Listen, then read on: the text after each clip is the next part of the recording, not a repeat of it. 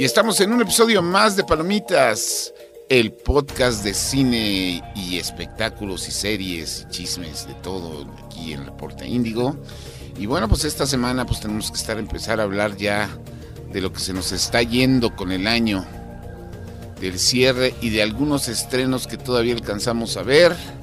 Unos que no valían la pena, otros que sí valían la pena y otros que eran todo menos lo que estábamos esperando. Pero de qué vamos a estar hablando, pues quédense con nosotros. Palomitas. Para los que aman maratonear el fin de semana. Estrenos cinematográficos, series y programas de televisión. Solo en Palomitas. Comenzamos. Y pues Disney cumplió 100 años. Eh, es curioso, porque tengo entendido que Wish, lo que nosotros pensamos que marcaba la culminación de la celebración, en realidad da el banderazo de salida y supongo que fue más bien porque, oigan, ya vimos que la regamos, vamos a reempezar esta fiesta. Pues es que tuvieron que hacerlo así. O sea, de por sí los 100 años de Walt Disney estuvieron como que muy parcos, a lo que uno esperaría Sí, muy, muy grises. eh, e incluso en los parques. Era, no, no era algo así que esperaras. De hecho, Bueno, los parques celebraron con clausuras. sí, los parques celebraron con clausuras y la última gran celebración de Disney, que yo recuerdes, fue fueron los 50 años de los parques.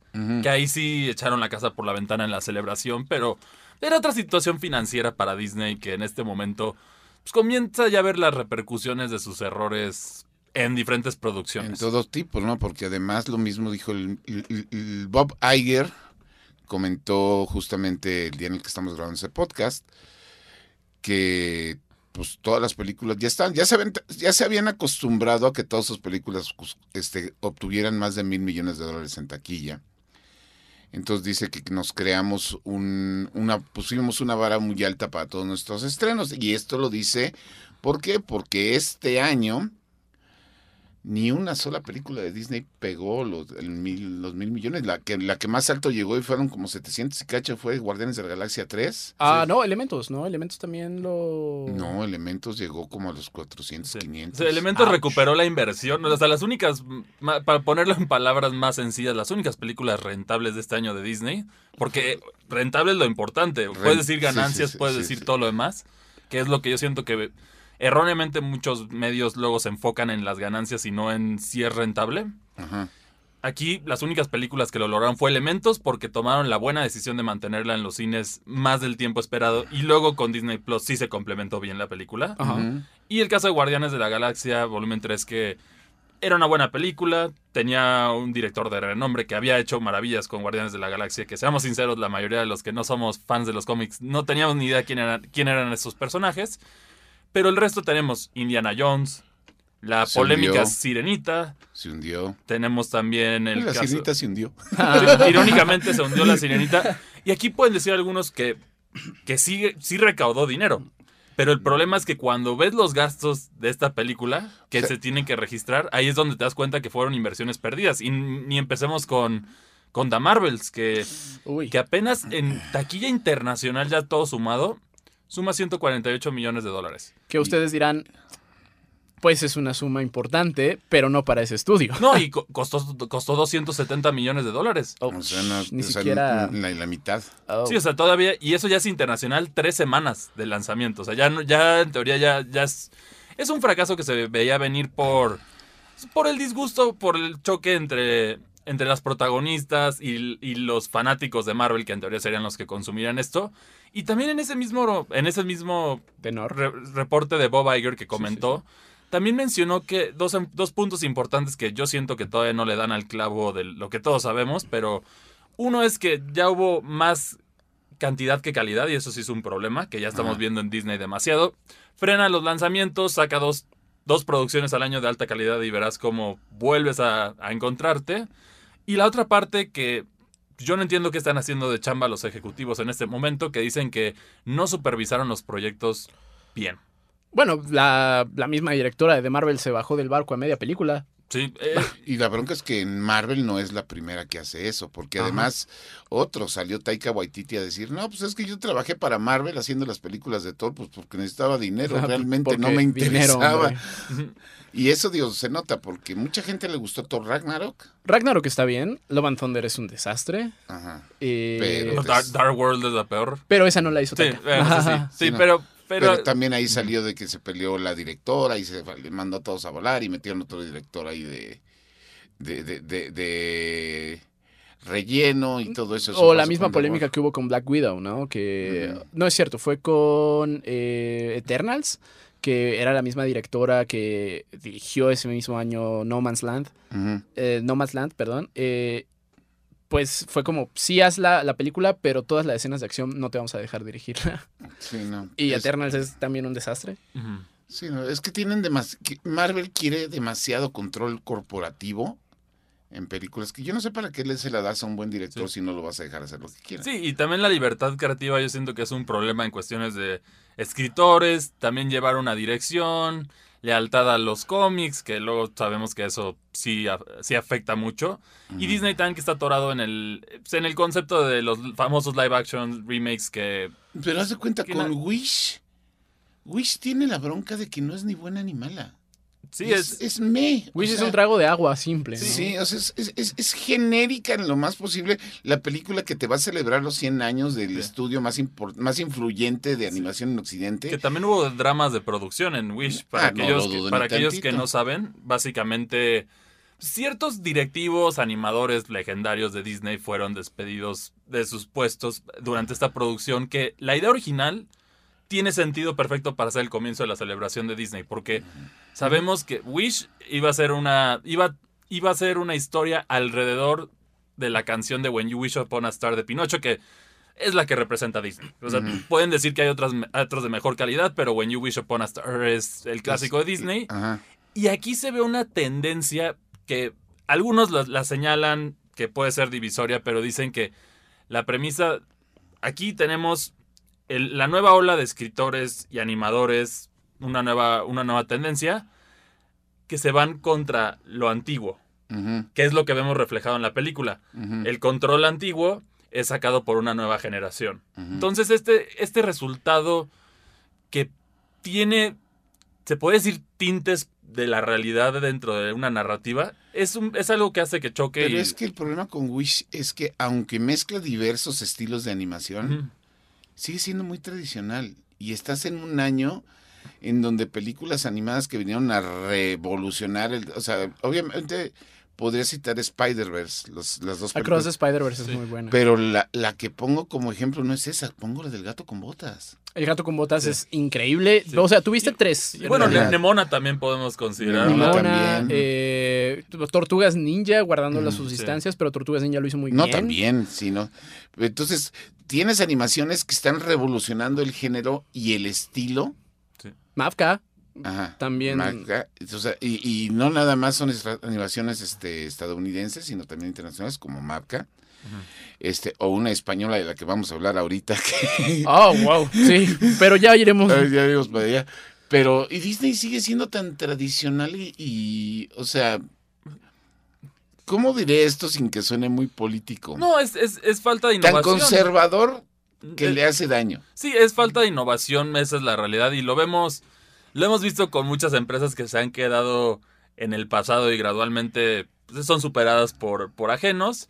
Y en este caso Disney, que pasó de ser el pionero en la, en la, en la animación desde la primera película animada, los diferentes ángulos, todo lo que logró Disney. La cámara, la tecnología, Sí, todo Y eso. lo- luego también puedo decir el brinco a la tercera dimensión, que si bien lo hizo Pixar, luego lo acopló Disney en, en animación de computadora.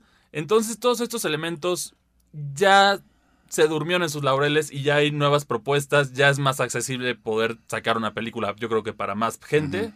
Entonces, eh, si te duermes en los laureles, va- va- van a llegar diferentes producciones que van a llamar la atención, o incluso ahorita puedo decir que, que el estándar de lo, de lo tradicional en animación que se sigue manteniendo bien es Estudio Ghibli, que sí han mantenido una calidad de animación.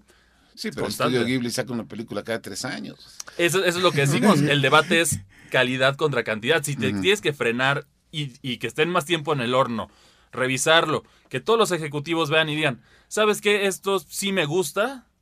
En lugar de, pues, lo vamos a lanzar así, porque con Marvels eso fue lo que pasó. Lo que dijo Bob Iger fue que no se revisó y se debió, no se debió haber lanzado un producto así, pero ya, ya, ya gastaste Lo dices 270 ya millones. Sí, no, porque incluso la- las escenas postcréditos de The Marvels están hechas para que toda la banda, si hubieran ido al cine, gritaran ¡Ah! Pero pues a nadie le importó. ¿No? Sí, no, y hasta también vale la pena comentar el triste tráiler para tratar de, gatos, empujar, sí. de empujar a la película que sí. l- No hay nada, bueno, pena ajena o por decir cringe. El tráiler que sacaron de, de Meowbells, que simplemente son gatitos disfrazados de los diferentes personajes de, de la las Marvel. protagonistas, sí. Y Y te invitan a ver la película. Pero, pues es que justo, ¿no? O sea, si vas a una película nada más por la escena post créditos, entonces en realidad la película no está buena. Mejor la ves en YouTube y ya la escena post Sí. Sí, no. O sea, y además ahí te das cuenta porque la gente sigue citando al Marvel que acabó hace cuánto. ¿Hace cuánto acabó? Eh, Infinity War, ¿no? 2014. 2014. 2014, Siguen 2015. citando esas épocas porque de las nuevas No, o sea, son- han sido Ni, ni, ni, o sea, citarían en la de la segunda película del Doctor Extraño, pero porque sale Charles Javier. Ujú. Bueno, y porque la neta es que Sam Raimi No. hace Y un bueno, trabajo decente. WandaVision podremos discutirlo. Ok. Pero sí. Shang-Chi, Sha- Eternals. Shang-Chi fue O más. sea, yo- en, Black Widow, en Black Widow Eter- también. en Eternals sale al final el niño este de One Direction. ¿Cómo se llama? Ah, sale Harry Styles, sí es cierto. Harry Styles. Y, y ya nadie se acuerda Sí. de eso. que yo creo que aquí el problema es que se perdió el enfoque de tu audiencia. Yo creo ese es el mayor problema de Disney que no han podido reconocer hasta ahora. Que es las familias era tu audiencia. Siempre ha sido tu, audi- tu audiencia. Puedes darle guiños a otras audiencias, pero las familias son el que más genera dinero y Disney está en su lugar gracias a, la- a las familias. Al, al quitar esa, esta dirección para, para, para buscar otros enfoques, es, es lo que ha pasado con Disney y por eso estamos en la situación que nos encontramos hoy. Pues al Igual fin- también ahorita se está poniendo ya muy de moda como que quieren ver que las grandes producciones no triunfen. También el público, el público tóxico está Ah. en ese plan. No, y al final de cuentas creo que todo por servir se acaba. Digo, no. eh, y hacia allá está yendo. Pues también otro, otros personajes de superhéroes que esta semana dieron un reporte raro. Que se, bueno, para Deadline, eh, Prime Video pues, sabemos que tiene la franquicia de The Voice, que era eh, pues creo que un- una serie que nadie esperaba, pero que vino a refrescar el género de superhéroes porque precisamente hacía pues la burla, crítica. la crítica a, a toda esta onda Marvel, DC de parafernalia y universos y todo eso. Eh, vaya, un, un proyecto transmedia gigantesco. Eh, y resulta que ahora ellos están yendo hacia ese lugar que tanto criticaban. Sí, porque porque tuvieron el spin-off de Jim B. Gen B, después tuvieron. No, primero tuvieron Diabolical, que es como cortos animados que están bien. No pasa nada si no los viste. Sí. Eh, después está Gen B, que salió este año, que la primera temporada se me hizo bien. eh, y que bueno, empieza a estar conectada con el universo principal de The Voice. Y ahora, después de tres temporadas y a punto de estrenar la cuarta, pues anuncian que también va a salir un spin-off ambientado en México. Lo que pasa es que Amazon Prime quiere empezar a, a lucirse con producciones de ese tipo, pero para mercados locales. Ajá. Sí. Y aquí esta es producida 100% Digo, por ¿qué mexicanos. prefieres, eso o los derbés? No, definitivamente prefiero The Voice, pero justo, eh, de hecho, pues al parecer traen muy buen pedigrí, eh, porque la, en la producción estarían involucrados Gael García Bernal y Diego Luna. En la producción, eh, ta- quizá tendrían espacio actoral muy breve y pequeño, pero creo que es un spin-off que no sé ustedes, yo no esperaba y tampoco lo estaba pidiendo. Bueno, pe- pero al final expandir un universo mien- mientras sea de una manera fresca, porque en este caso no hay material base como para, para inspirarte. Ajá. Entonces, Sí, ya sería material puede, original. puede ser algo interesante mientras lo manejen bien. Entonces, yo mientras hagan eso, yo, yo feliz. Digo, si sigue bajo, bajo la supervisión de Eric Krip, que es el showrunner de The Voice principal, eh, creo que se presta algo bueno. La bronca es que hay momentos en los que estas, eh, estas series y spin-offs empiezan a crecer como hierba eh, y en su afán de querer cubrir más, no cubren nada.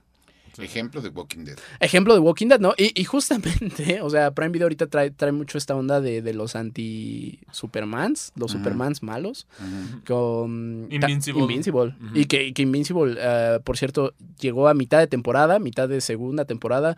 Es una temporada de ocho episodios. ¿Por qué le hacen mid-season? Sí. Yo, no, yo lo que no entiendo. Para ver, evitar lo que pasó con One Piece. Supongo. Sí, pero, pero ahí el desastre es, yo- o sea, está bien lanzamiento semanal, pero yo siento que el problema de, de frenarlo es que te pierdes el hype, o luego incluso cuando ya regresa, ya se te olvidó, tú no, tienes que ah. volverte a aventar los episodios. Esa es la intención. Sí, pero, pero yo siento que a mí sí me gusta binge, entonces me gusta ver todo, Binge o de watch, plano sí. me espero, me espero a que acabe todo. no, Son ocho episodios. Si fueran 16, si fueran incluso Ca- 10. Castlevania, va. hizo, Castlevania Nocturne hizo lo mismo en este momento. Son poquitos episodios y estamos esperando, estamos en mid-season. Eh, y justamente, o sea, si son poquitos episodios, yo siento que lo mínimo para que pueda ser mid-season son 10. Ujú.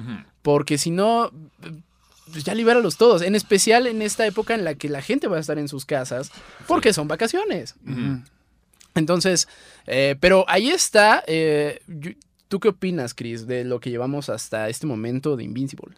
Yo creo que la están manejando muy bien. Si bien los cómics son extremadamente bizarros y yo creo que han hecho un gran trabajo adaptando y me atrevo a decir que mejorando la narrativa de, de los cómics.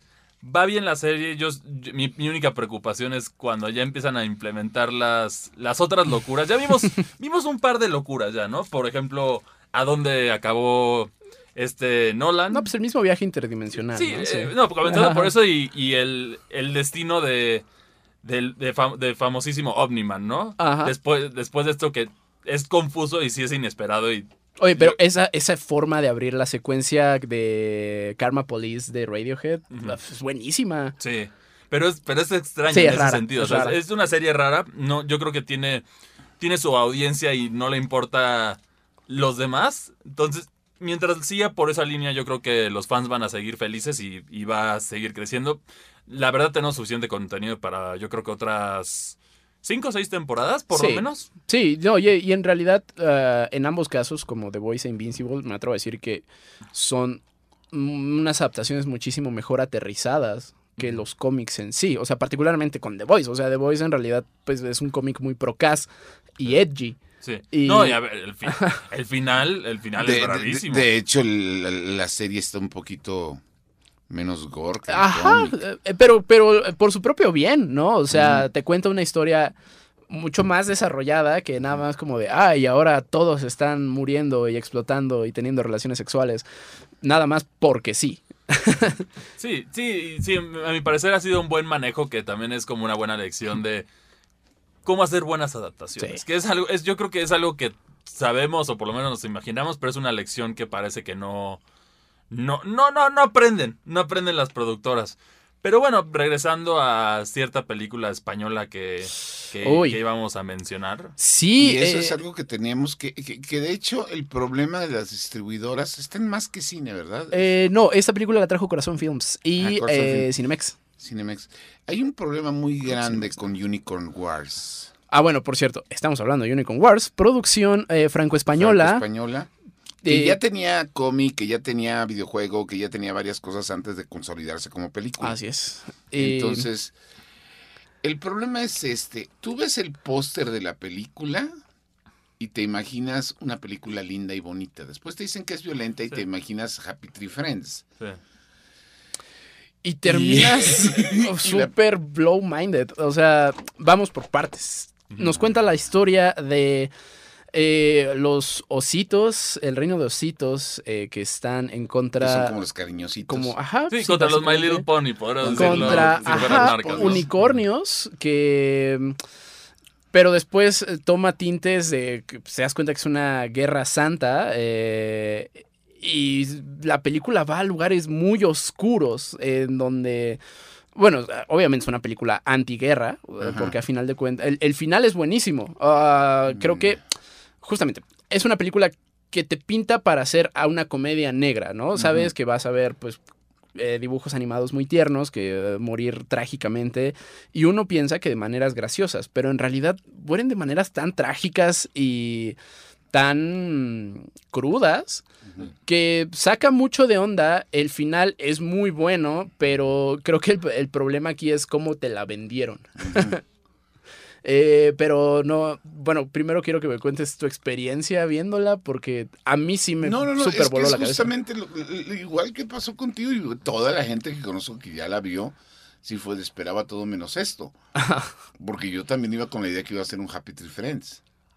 Sí, eh, en la sala, de hecho, eh, la fui a ver un domingo por la tarde porque dije, bueno, quiero ver algo ligero, esta película se ve ligera y divertida, vamos a verla. Atrás de mí había un grupito de, pues, veinteañeros eh, que venían en un plan, pues, también súper relajado y echando cotorreo. Y la película cuando termina, porque termina en una escena muy, muy metadiscursiva, este, pues ellos estaban quejándose de que la película está rara, no la entendí, qué onda. Y, o sea, no les dije nada, pero sí dije, ok, entiendo por qué. O sea, la película está muy buena, pero sí entiendo por qué te hizo tanta disonancia, ¿no? Porque la forma en la que te la vendieron fue rara. Y creo que particularmente con las eh, distribuidoras mexicanas eso está sucediendo mucho últimamente, ¿no? Lo mismo sucedió con el caso Señora Influencer. Yo no la he visto, pero quienes la han visto dicen que está increíble. Porque te la venden como una comedia estúpida mexicana, de como tantas. Pero dicen que es muy buena a nivel Y es una Pearl. película de suspenso. Ajá, sí, o sea, como, como lo que vimos en Pearl a inicios de año. Sí, que en este caso el manejo podría ser a lo mejor por el riesgo de no atraer tantas audiencias porque es un nicho más chiquito. Si dices Happy Tree Friends, la audiencia es más grande si ya estás hablando de los horrores de la guerra contados a través de unicornios y osos y en una guerra re- religiosa como mencionas.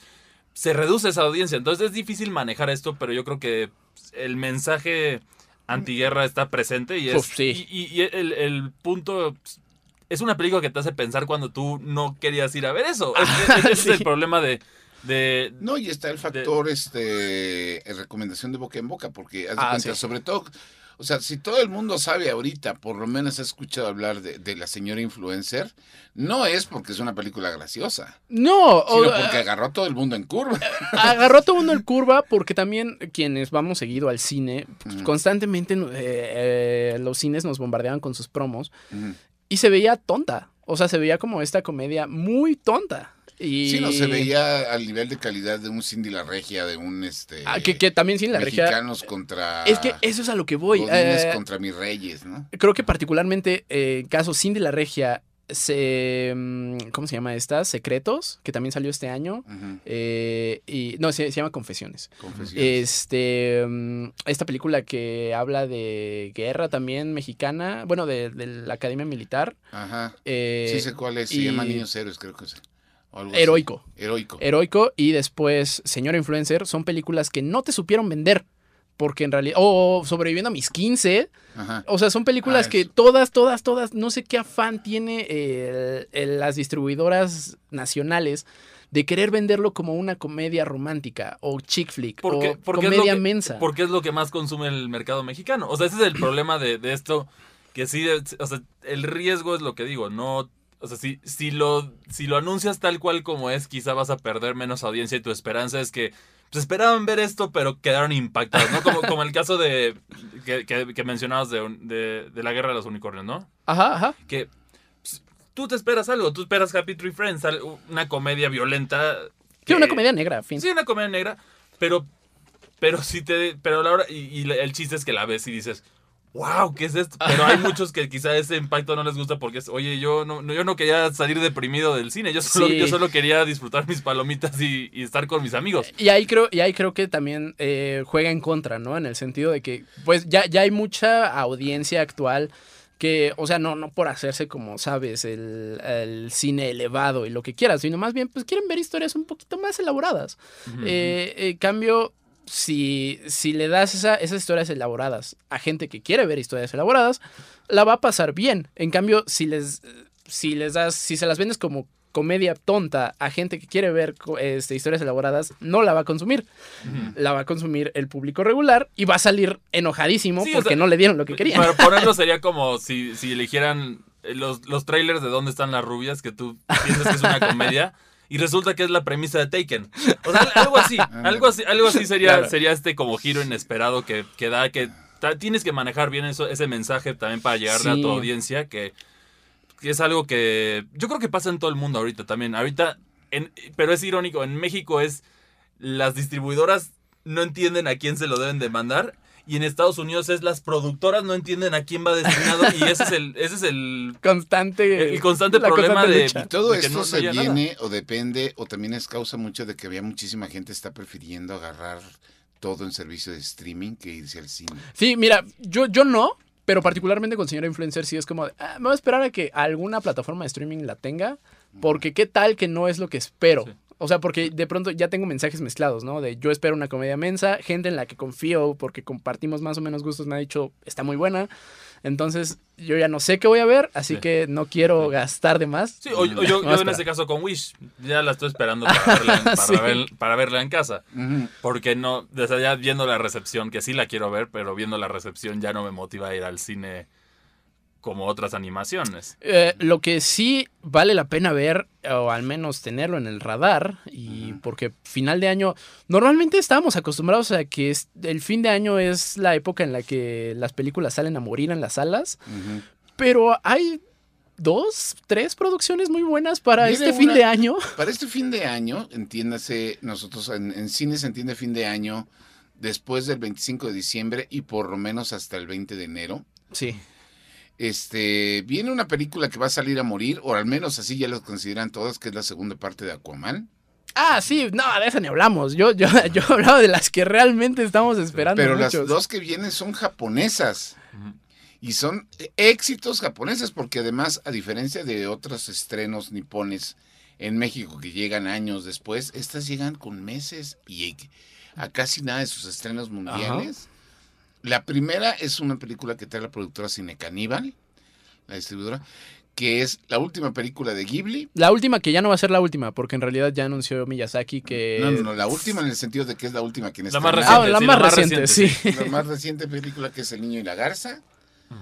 Que pues es este otra película al estilo Ghibli, o sea que La pregunta del millón.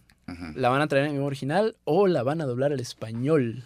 Sí, Ambas. los dos, por favor, En porque las yo, dos, yo soy fanático viene en de... japonés, pero también vienen con doblaje Sí. latino. Porque en Estados Unidos el elenco de voces está bueno. Mark Hamill, eh, Robert Pattinson, William Dafoe, Florence Pugh. O sea, hay nombre, hay renombre. La mayoría de las películas de estudio, de estudio Ghibli tienen buenos doblajes. Justo, pero eso eh, sí tengo que decirlo. A mí no me gusta que Estados Unidos doble anime. No, a mí no, a mí de no, hecho... el doblaje americano es horrible. Sí. No, de hecho a mí me gusta verlas en idioma natal con subtítulos. Sí, totalmente de acuerdo. eh, Con cualquier tipo de producción me gusta más así porque respetas más como la, la idea original y en el doblaje se pierde algo. Aunque no entiendas lo que están diciendo, tienes que depender de los subtítulos. sí. Siento que eso es un Yo fenómeno. confío mucho en el doblaje mexicano. Fíjate que el doblaje latino tiene, tiene calidad, eh, particularmente en Ghibli creo que lo hacen bien, pero sí, o sea, anime y Estados Unidos no se llevan Sí, bien. es como el agua y el aceite. Sí. Y, y en este caso les quisiera hacer la pregunta: ¿Cuál es su película favorita del estudio Ghibli? Oh, eh, mm, Kiki's Delivery Service. Bu- Buena elección. Sin, sin, sí, Sí. sin lugar a duda. Yo estoy entre Náusica, No, sí que suena. Náusica y El Castillo Vagabundo. Ok, y. Yo la verdad es muy cliché, pero eh, Sí. amo a la princesa Mononoke. Ah, oh, la amo princesa la Mononoke. princesa bueno, Mononoke. también esas ya son Sí. palabras mayores. Sí. O sea, sí, sí es jugar a la segura, pero no está mal, ¿eh? O sea, es una gran. Es que Sí. creo que No, jugar a la segura es Chihiro. Chihiro, o bueno, o el castillo ambulante, ¿no? O sea, No, o mi vecino Totoro también. puedo También. decir. Puedo decir que es como lo más seguro, porque Mononoke ahí dices, a, a muchos papás les pasó que dijeron, vieron la sangre y fue como, ay no, no, no, no, mi hijo no va a ver este venado. Ah, es que es justamente lo que hablábamos con, el- con la guerra de los unicornios, no porque sea caricatura y se vea Sí, bonita. sí, Ghibli no es para Que yo, niños. yo sigo sin entender por qué sigue esta ideología, porque, a ver, ya tenemos producciones extremadamente violentas destinadas para adultos que son animaciones. Como en- en- Invincible. Sí, no, y en, en todos los sentidos. También tienes, tienes Castlevania, tienes... si Una serie ahí- animada que a nadie le importó, Onimusha. Onimusha, que salió sin pena ni gloria porque pues, se la comió Scott Pilgrim. Que Que era- Scott- ambas están buenas, por cierto. Eh, independientemente de las libertades creativas que se tomó Scott Pilgrim, a mí se me hizo buena. Solo esperamos que, que, no, que no cancelen Scott Pilgrim. Ya Netflix... No, no, sé si la vayan a No, cancelar. Bill, Bill o, o Miley, ¿no? ¿Se llama? A Brian Lee O'Malley. Bueno, you know, ya dijo, es una sola temporada. Sí, porque pues también, digo, la historia y, de Scott Pilgrim y siguió la tradición de que así como la película no tiene nada que ver con el cómic. Eso es algo O separado. con el juego, Ni el o con videojuego. nada. O a lo mejor fue visionario y dijo, ¿sabes qué? Netflix no te puede cancelar si lo haces todo en una temporada. Eh, pues es que justo, creo que en ese sentido, ambos showrunners, Brian Lee O'Malley y Edgar Wright, son muy concretos con lo que querían contar y siempre han sido así, o sea, porque en, en tal caso tendríamos Baby Driver 3, ¿no? O sea, Baby Driver 2. Yo no me quejaría por otro Baby Driver. Yo sí, porque creo que también es muy autoconclusiva. este, bueno, eso del lado de la animación, pero también el, ¿Le otro el, otro, el otro gran golpe que creo que emocionó a los fans de las producciones niponas fue por parte de Konichiwa Festival. Y Un también saludo más a que Carla cine, y- mm, y, y a Kika, saludos. ¿cómo están? Eh, mm, Godzilla Minus One. Que es otra vez la película más reciente de Y- y, Godzilla. perdiste la oportunidad de decir de proporciones kaiju. de proporciones gigantescas.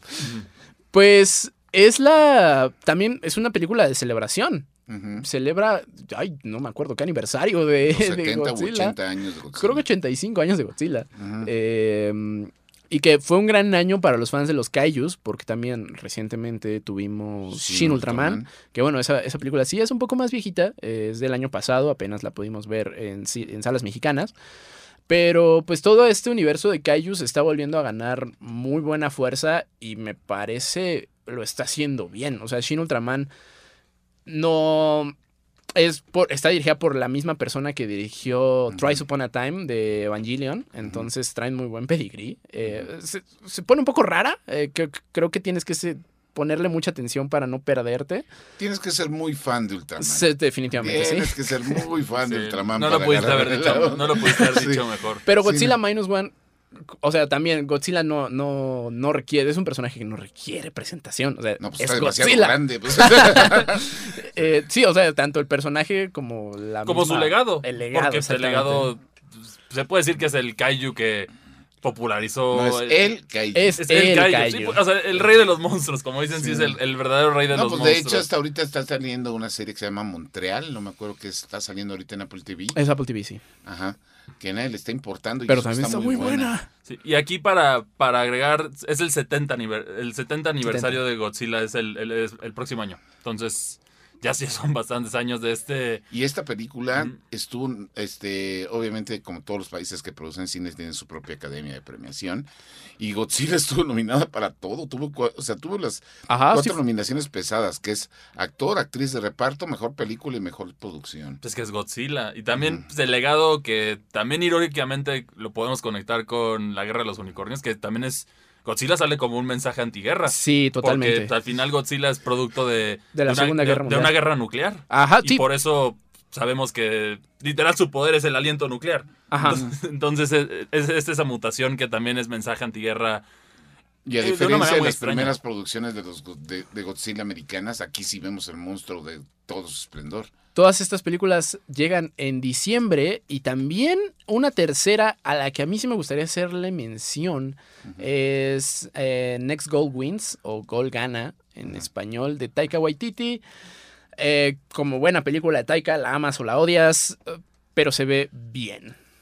Pero es más tirado hacia. ¿Será como un- ¿Será Jojo Rabbit o será Thor Love and Thunder? Yo creo que va a ser Jojo Rabbit en el sentido de que Taika se nota que cuando está en una película de franquicia, está dirigiendo una película de franquicia es para dirigir su propia Sí, película. Y aquí esta es la Para producción que ya le toca su, su amor. Ajá. Esta es la que tiene su amor. Sí, o sea, Jojo Rabbit la financió Thor Ragnarok.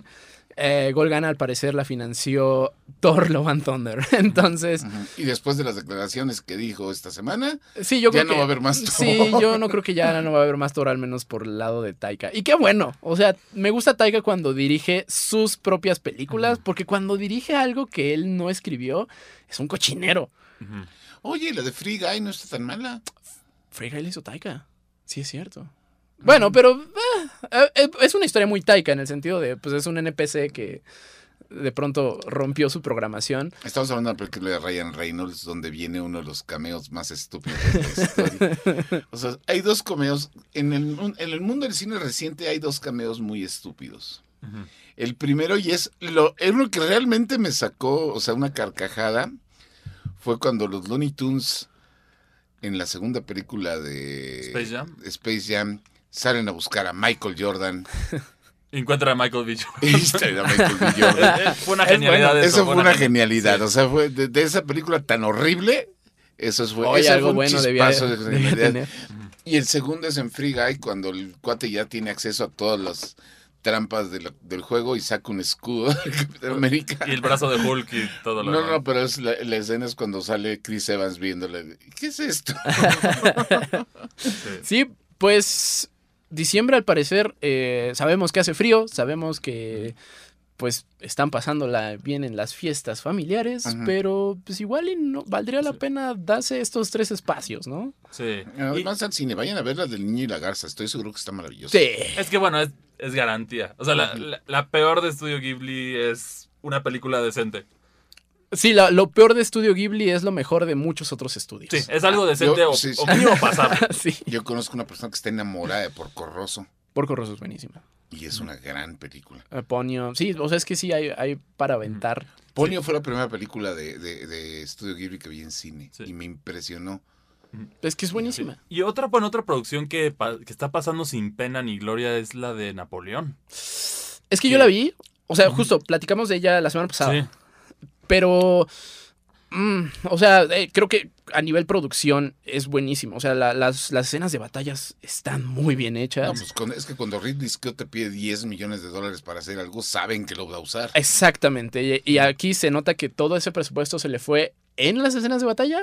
Pero de ahí en fuera la película, pues no pasa más de un chismecito histórico eh, y ya. Pero muy mal contado, creo Sí. yo. Sí, que aquí es, es Y además ni siquiera es este Ah, no es históricamente correcto. no es históricamente Sí, o correcto. sea, pero Ridley Scott o sea, no, no- Ridley no tiene fama los de- dinosaurios de- del final no venían al caso.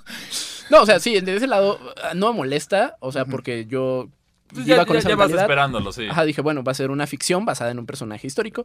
Y de ese lado, incluso con, con ese disclaimer, creo que no lo logra. Eh, pero yo sí recomendaría que fueran a verla si les gustan las escenas de guerra. Y la actuación de Joaquín. Phi- Ah, bueno, Joaquín Phoenix también es garantía de una buena actuación. Sí. Sí, porque te está representando a uno de los hombres más importantes de la historia.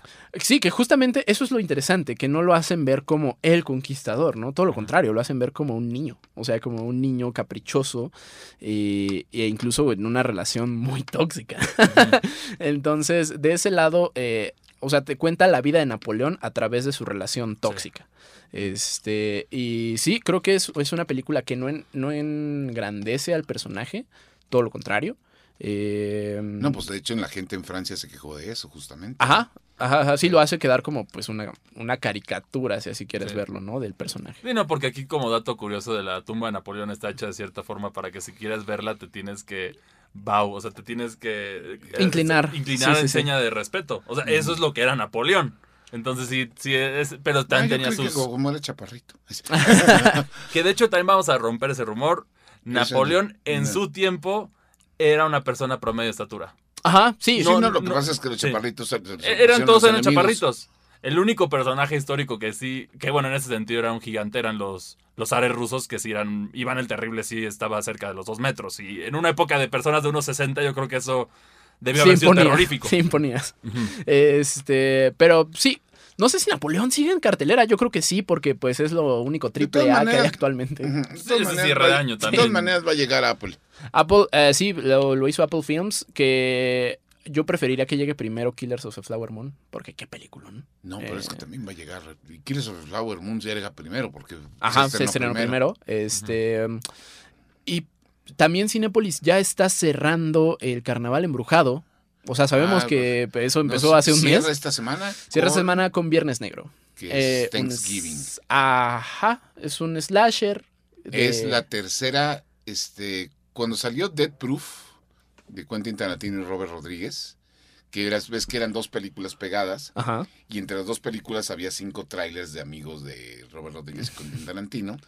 Esos cinco trailers de broma terminaron convirtiéndose en películas. La primera y la más famosa de ellas es Machete. Machete Kills in Space. Ajá. Es muy buena. Esa es la primera. Una obra maestra, todo Machete. Sí. Toda la franquicia de Machete es... Y la tercera es esta película de Eli Roth, que es un slasher, que es como todo buen slasher, mala, mala, mala, mala, mala, mala, tan mala que divierte. Pero, pero muy sangrienta también como buen slasher. Pero Con buenas muertes. Lo importante de un slasher es las muertes creativas. Totalmente. Sí, no, y, tú vas a eso. y Viernes Negro, eh, pues la verdad luce bien y ya. O sea, pero si les gusta el slasher y no se sienten en mood navideño, pues vayan a ver Viernes Negro porque sí, con esta película ya culmina el Carnaval Embrujado, que fue toda una serie de películas de terror que arrancó con El Exorcista, creyentes, esa no la vean. Eh, después hubo tres películas de VHS que sabemos que son películas de clase B, pero están bien. Ah, de hecho, ahí hay footage original del terremoto del 85 en México. Eh, y pues cierra ahora con Viernes Negro. Que creo que este año no le fue tan bien al terror. ¿Cómo no? Five Nights at Freddy's es la película más taquillera. Ah, bueno, o sea, digo, eh, en ganancias sí, eh, al O menos sea, en calidad. en dice. calidad En calidad de. Yo creo que se fue a los videojuegos. sí. Eh, Pero, pero ese, La ese- de ese es un To- tema la para de- otro La día. de Talk to Me, la de... Talk to Me estuvo buena por parte de A24 Ajá. y ya. Y ya. Por ahí algunos decían que la de los vampiros en el barco, ¿no? Ah, sí. Decían que, que sorprendió, o sea, que el concepto flo- Está- flojea, es- pero. Es que en el libro, en el libro es una es, es una parte importante y en las adaptaciones del cine de Drácula nadie la tocó. Sí. Entonces, Hasta eh, Guillermo del Toro aclamó en cierto sentido. sí, Entonces, sí.